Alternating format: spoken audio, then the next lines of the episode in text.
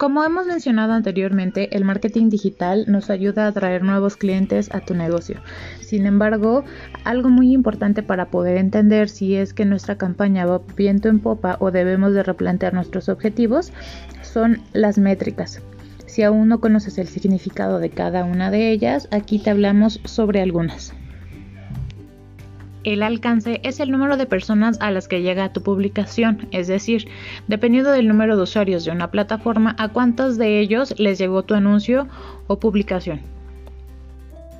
Las impresiones son el número de veces que tu publicación aparece en la pantalla de una persona. Es decir, si un usuario entra tres veces a Facebook, en la primera ocasión pudo haber observado en su muro o en el muro de algún amigo tu publicación y así en cada una de las veces que pueda entrar a esta plataforma.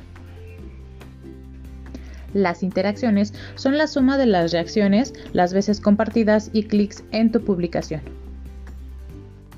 Una métrica que surge a partir de las interacciones son las visitas a tu página. Una vez que el usuario entra en contacto con tu publicación, ya sea dándole me gusta, compartiéndolo o bien visualizando únicamente tu anuncio, puede entrar directamente a tu página en el perfil de la red que esté ocupando o bien a tu página web. Y por último, las reacciones. Estas se miden por la cantidad de veces que las personas indican cómo les pareció tu publicación. Pueden haberle dado me gusta, me encanta o me entristece.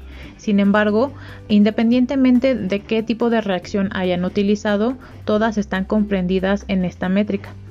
En muchas ocasiones, esta métrica es conocida como métrica de vanidad, ya que puede haberle gustado a un usuario, pero no implica que necesariamente se vuelva un lead o bien que se pueda transformar en un comprador de tu producto o servicio.